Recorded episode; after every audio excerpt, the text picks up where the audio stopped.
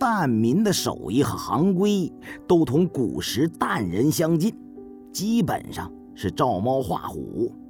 俗话说：“把式把式，全凭架势。”蛋民采蛋，顶多是照葫芦画瓢，学个样子。不过，古代蛋人的绝活，他们大都没能学会。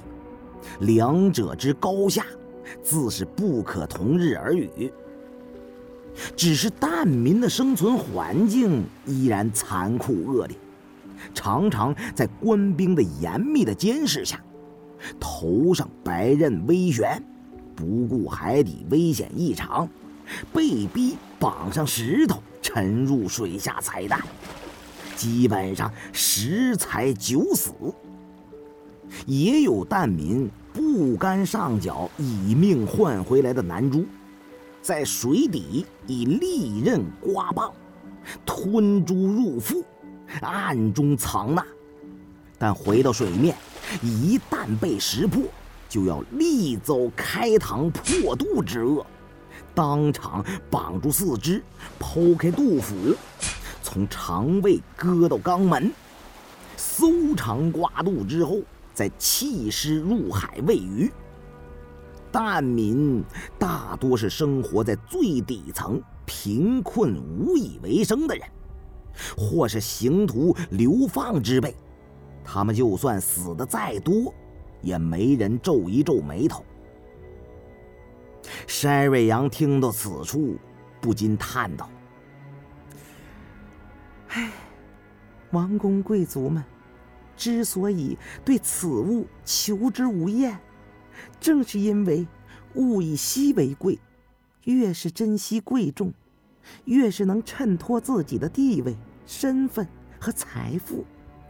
殊不知，南海疍民皆是以人命换得珍宝，把这些用无数人生命换来的东西佩戴在身上，难道就不怕怨魂缠身吗？明叔说：“哎呀，那又有什么稀奇啦？皇帝天子就是有这种特权啦。普天之下莫非王土，万人炼丹，一人升天了，所以才会有那么多人想当皇帝。就连那些不走运的倒霉鬼。”不是也常常的安慰自己，皇上轮流坐，风水连连换吗？可见对权和利这两样东西，是凡夫俗子人人都梦寐以求的。我心想，明叔只要说话兜圈子，就必然是有所图。说了半天，蛋民彩蛋行当的来历。却不知其言下之意究竟何在。龙在古代有许多含义，除了是天子的象征，在风水行家的眼中又是山脉，到了海上又另有名堂。难道先秦时期的疍人会是海中龙族？便对明叔和筛瑞阳说。社会上，为什么会存在人剥削人的现象呢？其原因可以参考卢梭写的《论人类不平等现象之起源和基础》，那都是哲学家和社会学家们该考虑的问题。咱们还是说说淡人之事吧。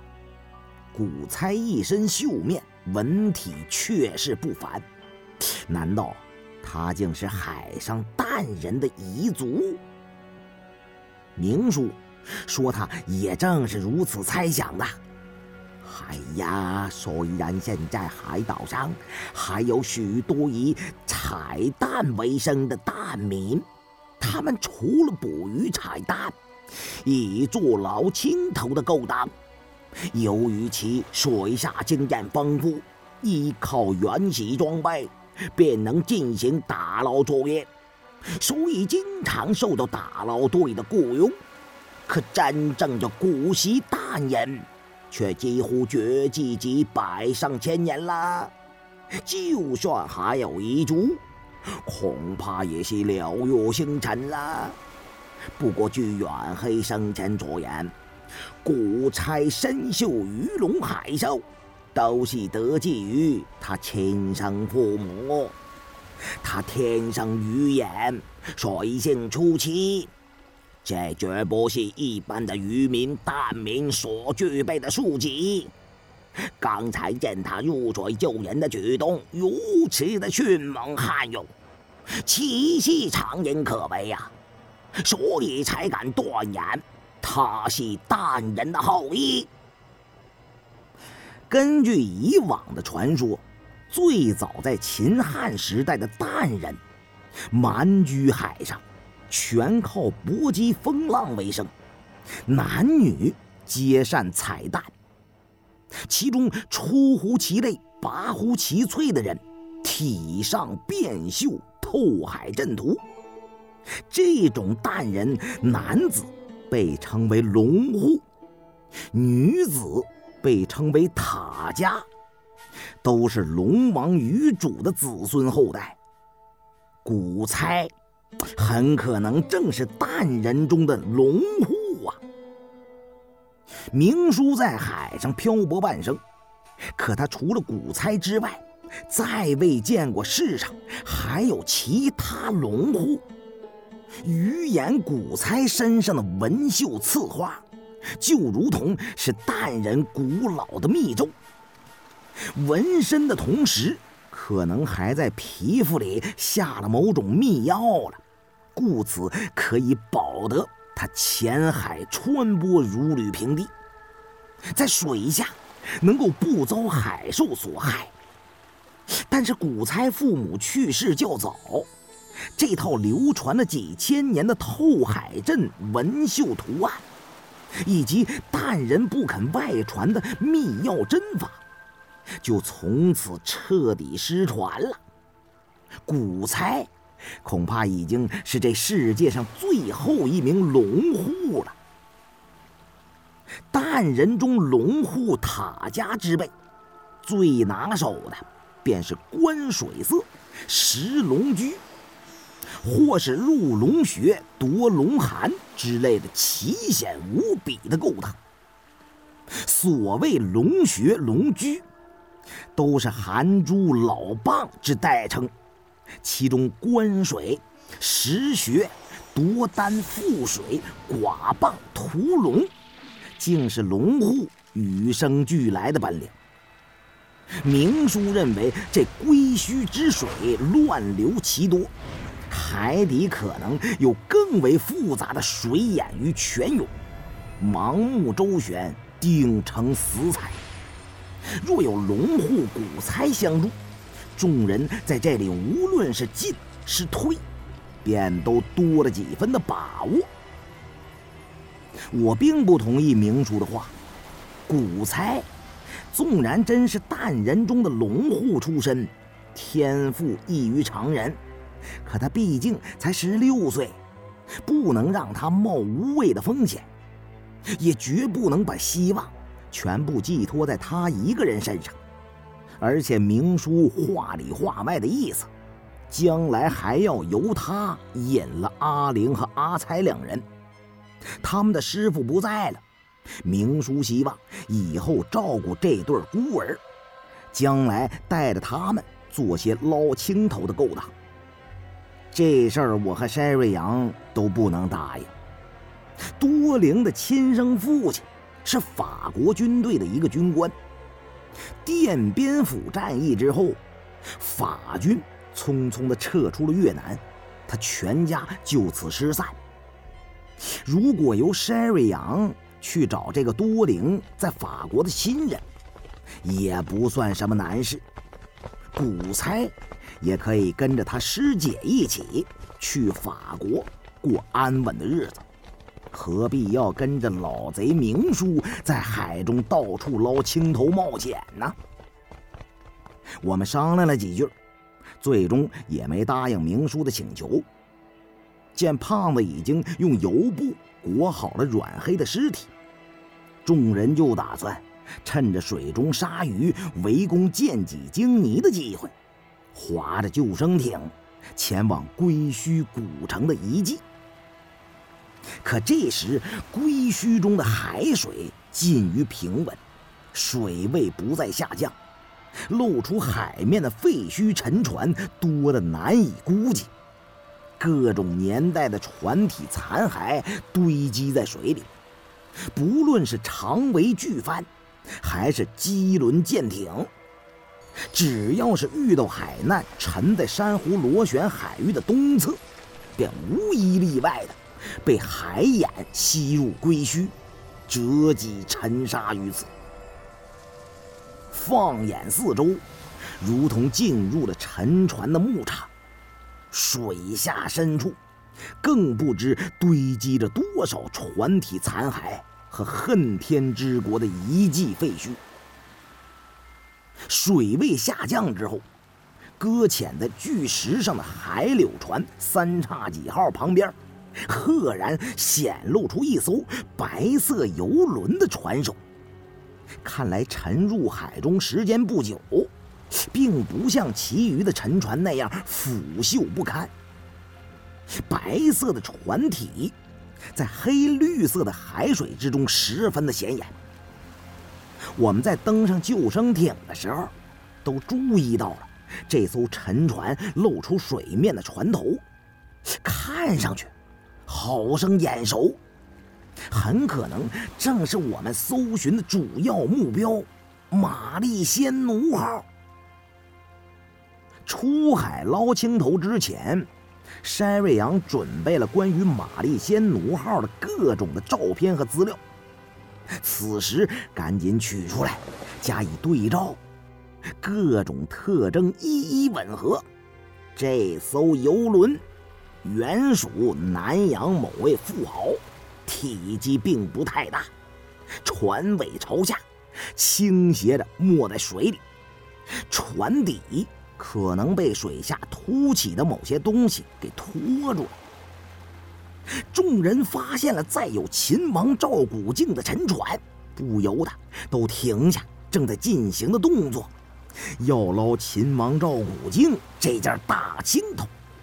也许只有现在这一个机会了。不过我们眼前的处境是自身难保，说不定海眼还会再次吸入海水，或是烧起阴火。水下地形复杂，潜流暗涌遍布，又有鲨鱼出没，想潜水进入沉船，需要冒极大的风险。我在心中暗自掂量了一下，觉得可以冒险一试。谋事在人，成事在天呐。归墟全凭阴火燃烧之后凝聚的海气支撑，但看珊瑚螺旋海象反常，恐怕南龙在海中的这条鱼脉龙气将尽，这里早晚。会被汹涌的海水吞没。等到沉船被岩层压在海底，就永无再见天日的机会了。此时若是犹豫不前，将来肯定要追悔莫及。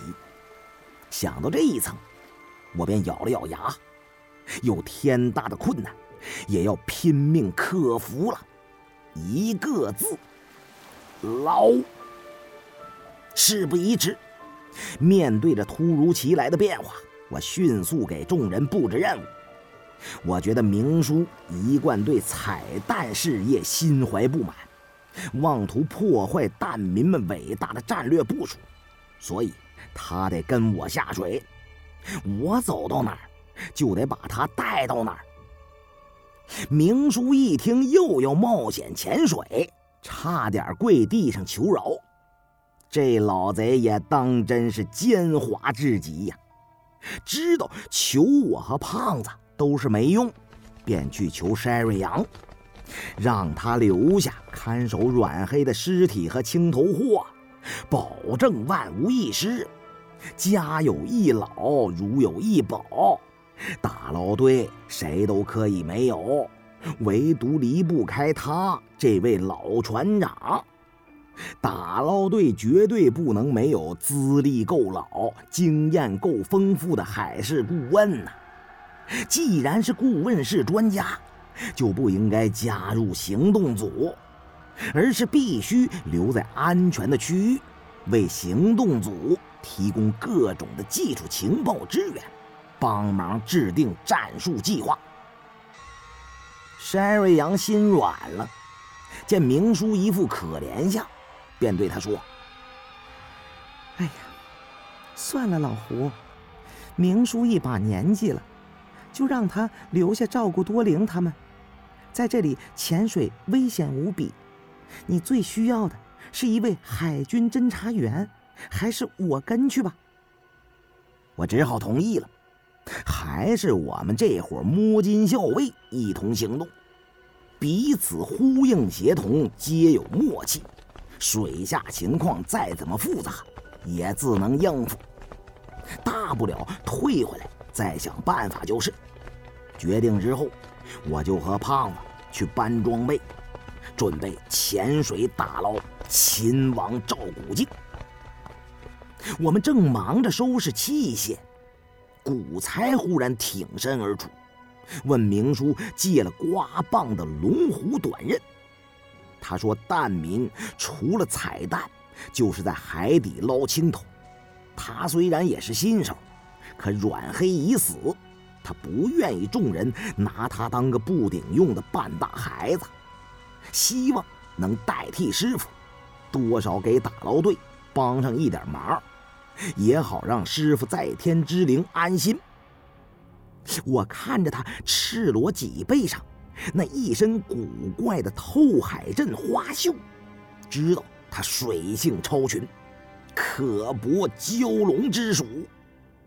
这些海里的勾当，纵然是我和胖子等人也比不得他。他既然有胆略，肯出手帮忙，对我们来说。也是个极好的帮手，我当即答允，但嘱咐他不要擅自行动，在水下是进是退，由海军侦察员山瑞阳指挥。我们四个人带上了蛙镜，正要入水，山瑞阳忽地想起了一事：潜水前还要再次叮嘱，如果真能在玛丽新奴号中找到秦王赵古镜。千万不可以敬背照人面目，否则镜中阴会亲人，非死即伤。铜镜里很可能封着一个邪恶的东西。